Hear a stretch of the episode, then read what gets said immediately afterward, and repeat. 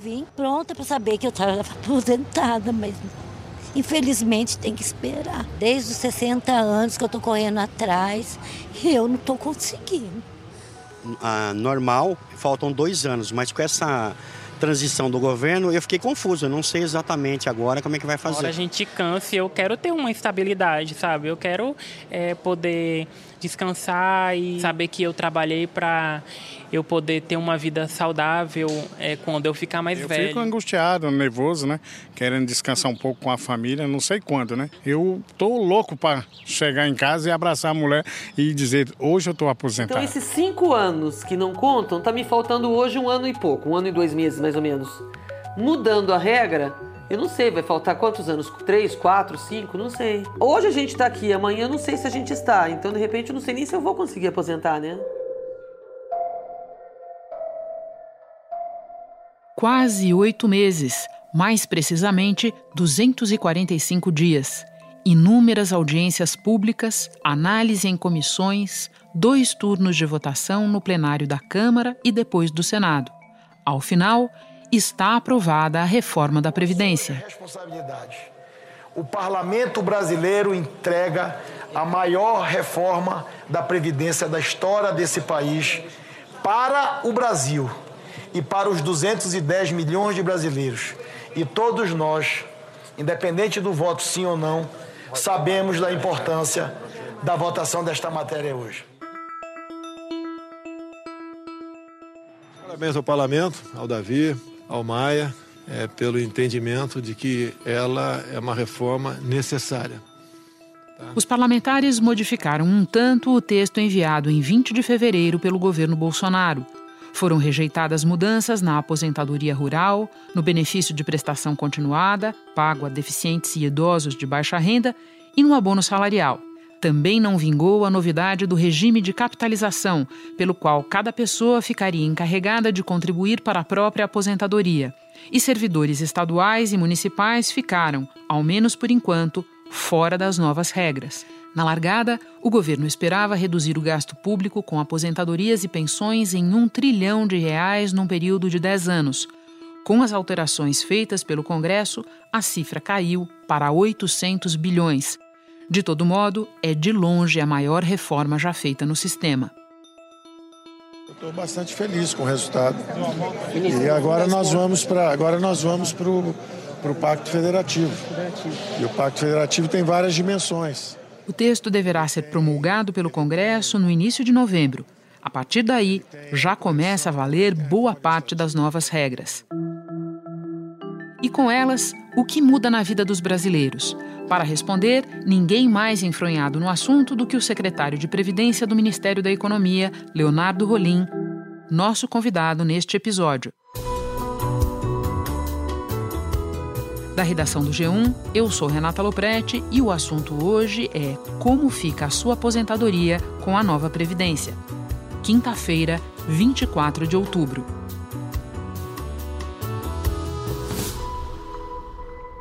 Secretário, eu começo por uma das principais modificações, que é o fim da aposentadoria exclusivamente por tempo de contribuição. Com essa mudança, qual será o caminho para o brasileiro se aposentar? Olha, é, o Brasil vai estar tá finalmente se igualando à maior parte dos países do mundo que a aposentadoria tem uma idade mínima. Né? Então, hoje o brasileiro é, que tem a maior parte da população brasileira, ela já se aposenta por idade. Né? Nós temos hoje a possibilidade de aposentadoria por idade ou por tempo de contribuição. Só que aqueles trabalhadores que têm emprego de melhor qualidade conseguem se aposentar mais cedo. Então é, é, é, o contrário do que ocorre. O trabalhador que tem uma vida mais dura, ele se aposenta mais tarde do que aquele que tem emprego de melhor qualidade. Então, com a PEC, a gente está acabando a aposentadoria exclusivamente por tempo de contribuição. Todos vão ter uma idade mínima para se aposentar. Agora, é bom deixar claro que nós vamos ter regras de transição, com idades menores do que na regra definitiva. É, vamos falar bastante das regras de transição, mas ainda falando de idade mínima. Agora será preciso ter 65 anos no caso dos homens e 62 no caso das mulheres. Por que a diferença, secretário? Olha, o, a maior parte dos países do mundo, em torno de dois terços dos países, já igualaram a idade de homem e mulher. É, é, no Brasil, a, a gente ainda está mantendo uma diferença, embora ela tenha sido reduzida né, de, de cinco anos, como é hoje, para três anos. A idade mínima para o setor público e privado é de 65 anos para os homens e 62 anos para as mulheres. No setor privado, o tempo mínimo de contribuição é de 20 anos para homens e 15 anos para as mulheres. No setor público, o tempo de contribuição é o mesmo para os homens e também para as mulheres, 25 anos. É, é importante destacar as justificativas que normalmente são dadas. Né? Uma delas é a questão da dupla jornada, né? é, e uma outra é a questão da mulher ter ainda um, uma média salarial inferior à do homem. É, é, essas são algumas das razões mais importantes para termos ainda essa diferença mas é, é, importante salientar que essa diferença diminuiu, mas o Brasil ainda ainda está dentro daquele um terço dos países do mundo que tem diferenças entre homens e mulheres. Bom, e qual é a relação entre tempo de contribuição e o valor da aposentadoria que a pessoa vai receber? Então, é, hoje a, o cálculo da aposentadoria já leva em conta o número de anos de contribuição. É, mas nós temos regras muito diferentes e complexas, né, com um fator previdenciário que cria um multiplicador, hora aplica, hora não aplica.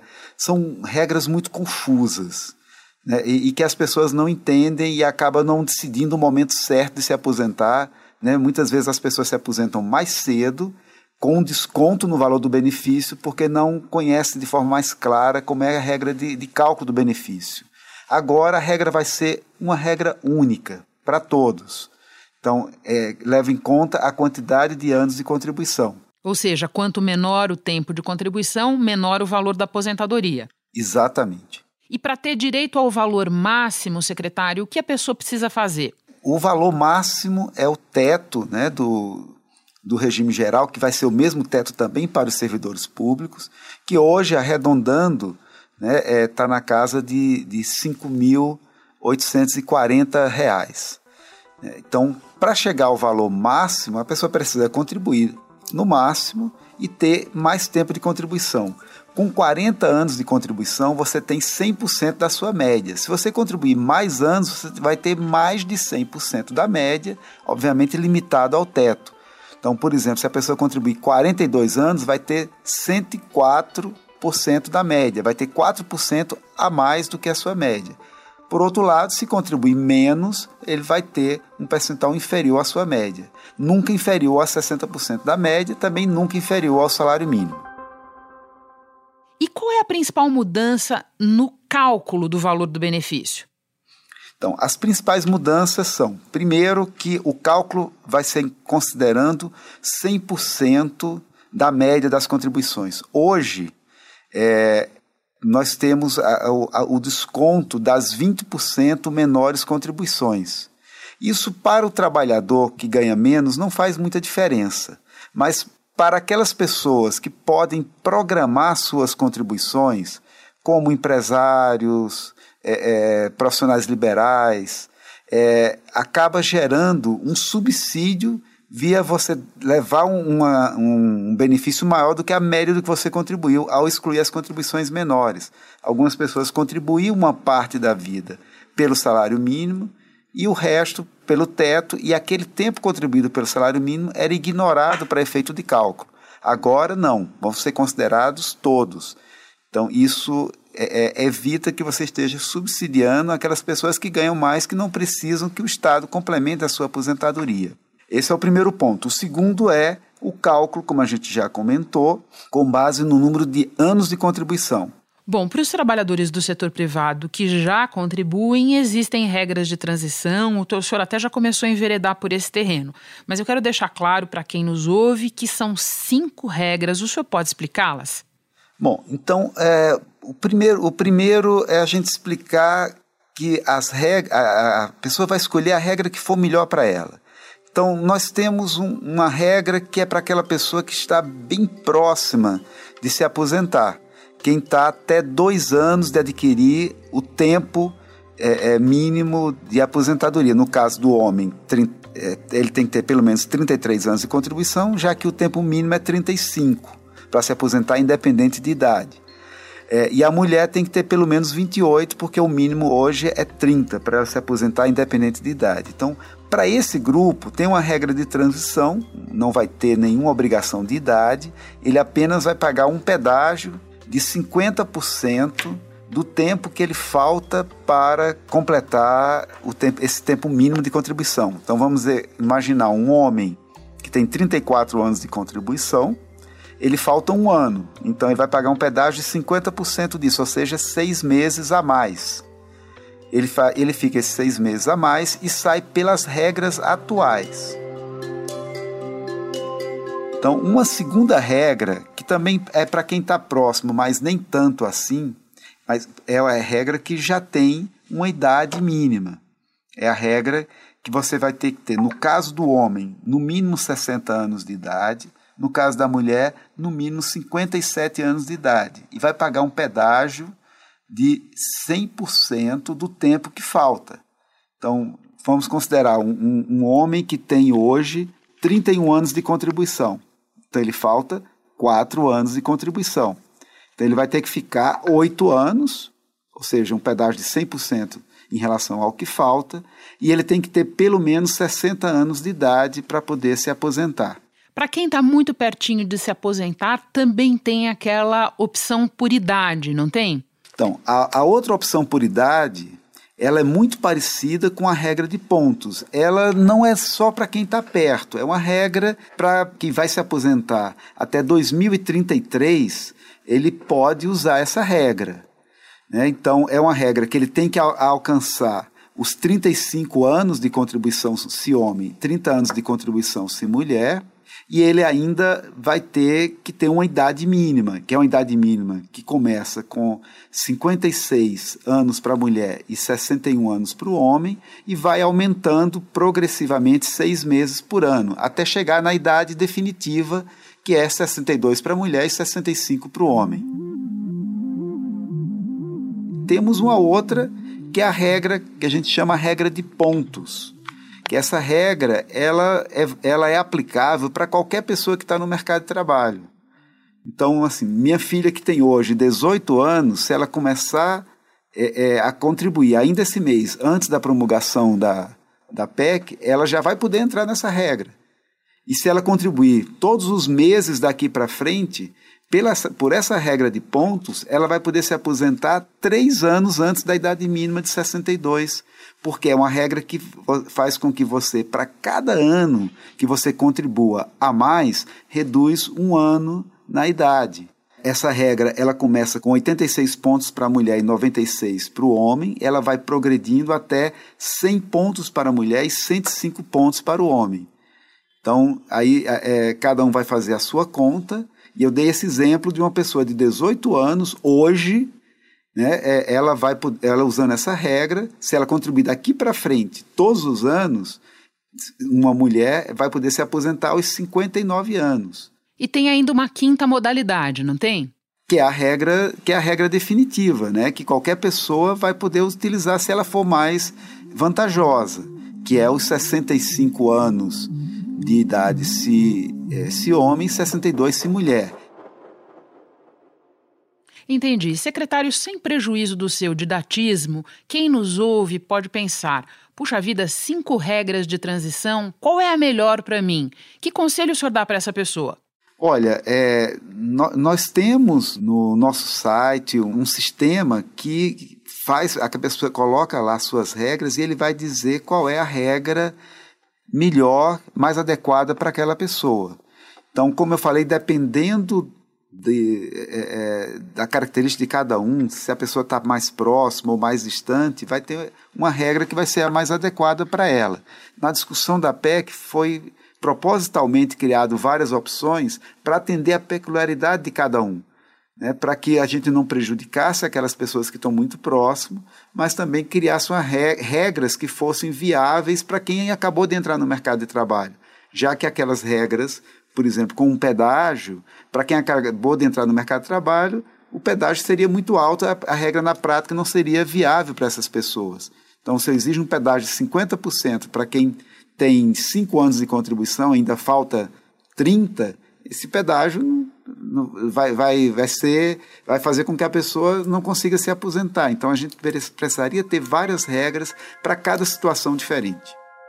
Bom, vamos falar agora de quanto os brasileiros vão contribuir. Já existiam no sistema antigo alíquotas de contribuição para o regime geral. O que mudou agora? As, é, as alíquotas, elas não eram progressivas. Nós tínhamos alíquotas que eram alíquotas fixas. Né? Uma alíquota de, no caso do regime geral, alíquota de 8%, 9% ou 11%. Para os servidores públicos da União, a alíquota era fixa em 11%. A PEC ela aprovou a possibilidade de ter alíquotas progressivas, como é no imposto de renda, por faixas de renda. Então, com, com essas alíquotas progressivas, você consegue fazer mais justiça contributiva. Aquele que ganha mais vai pagar mais, o que ganha menos vai pagar menos. A primeira faixa ficou em 7,5%. Para quem está no teto do, do regime geral, a alíquota efetiva vai ser de 11,7%. Então você aumentou um pouquinho a alíquota para quem ganha mais e reduziu para aquele que ganha menos. Para servidores públicos, a alíquota continua crescendo se aquele servidor público contribui além do teto do INSS. Servidores que, que ingressaram na União é, antes de 2013, como é o meu caso, é, tem é, o direito a um benefício além do teto do INSS. O teto é outro, é o teto é do, do ministro do Supremo. Então, para esses servidores, as alíquotas continuam crescendo, continuam tendo outras faixas. Crescendo até quanto? A última faixa é de 22%, mas é a última faixa. A alíquota efetiva para quem está no teto é de 16,7%. Hoje, esse servidor paga só 11%. Né? Então, aumentou bem para esse que ganha mais. Lembrando que as novas alíquotas entram em vigor 90 dias depois da promulgação, certo? Exatamente, isso mesmo. É, outra pergunta, outra mudança importante é o limite para acumular benefícios. Atualmente esse limite não existe. Uma pessoa pode receber hoje, por exemplo, pensão e aposentadoria integrais. Por que o limite foi estabelecido e, mais importante, como ele vai funcionar? Pelo mesmo motivo, para gerar justiça previdenciária. Nós temos casos em que pessoas acumulam até seis benefícios.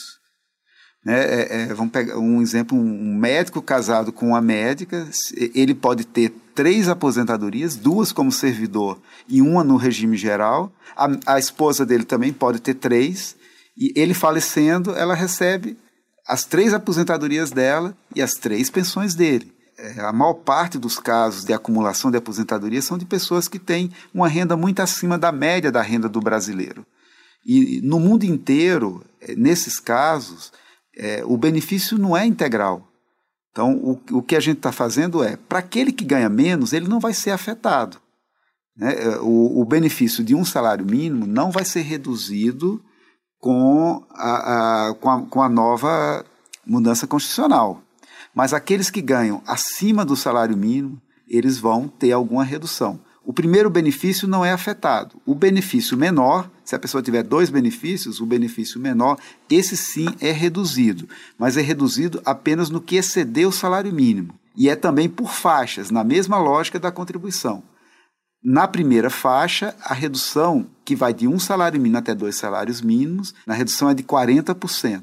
Arredondando, vamos considerar o, o salário mínimo mil reais, o primeiro mil reais da pessoa não tem nenhuma redução. O segundo mil vai ter uma redução de 400 reais, ou seja, de 40%. O terceiro salário mínimo vai ter uma redução de 60%, ou seja, reduz, arredondando para mil reais, reduz 600 reais. O quarto, a redução é de 80%, ou seja, reduz 800 reais. A partir daí, então a pessoa só mantém 10%, ou seja, a redução é de 90%. Tudo que exceder dali, a pessoa vai receber 10%. Então, é, o, o que exceder quatro salários, a pessoa recebe 10% desse valor. Então, essa, essa é a lógica da acumulação. Sempre do segundo benefício. O benefício maior não é afetado. Bom, secretário, nós enfrentamos atualmente um quadro de muita informalidade, de informalidade recorde no mercado de trabalho do país, quase 40 milhões de brasileiros nessa situação. Essas pessoas não contribuem para o INSS. É, o que a reforma muda na vida delas? Bom, é, em primeiro lugar, a, a, essas pessoas, parte dessas pessoas que estão fora da Previdência, é, elas estão até por não acreditar na Previdência, nós já temos hoje, inclusive, instrumentos de inclusão na Previdência que, que tem um custo muito baixo, como é o caso do MEI, o microempreendedor individual. É importante essas pessoas perceberem que a Previdência não é apenas aposentadoria, ela também garante um seguro contra é, invalidez, contra morte, contra, contra a incapacidade laboral de curto prazo. A pessoa sofreu um acidente, ficou doente, não pode trabalhar, ela recebe o auxílio doença. Então, é, é importante que as pessoas percebam a importância de contribuir para a Previdência.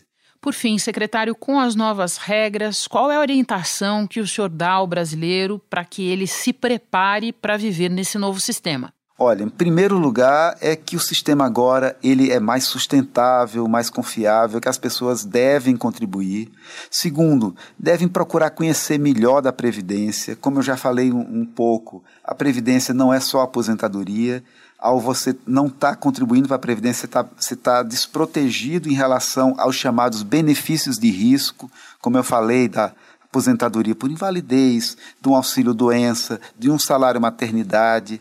Então, é importante que as pessoas conheçam melhor a Previdência, conheçam melhor as regras. Nós temos agora regras mais claras e mais objetivas, regras iguais para servidores, para o trabalhador em geral, e um sistema que é mais justo e mais, e, e, e mais sustentável. Secretário, muito obrigada pelos esclarecimentos. Bom trabalho para o senhor aí.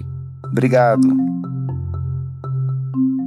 Bom, estão aí explicadas pelo secretário Leonardo Rolim as novas regras de previdência que impactarão a vida de 72 milhões de brasileiros. Importante lembrar que essa história não acabou. Começa a caminhar no Senado, por exemplo, uma nova emenda para tentar incluir servidores de estados e municípios na reforma. E nós vamos acompanhar tudo isso. Por enquanto, eu fico por aqui. Até o próximo assunto.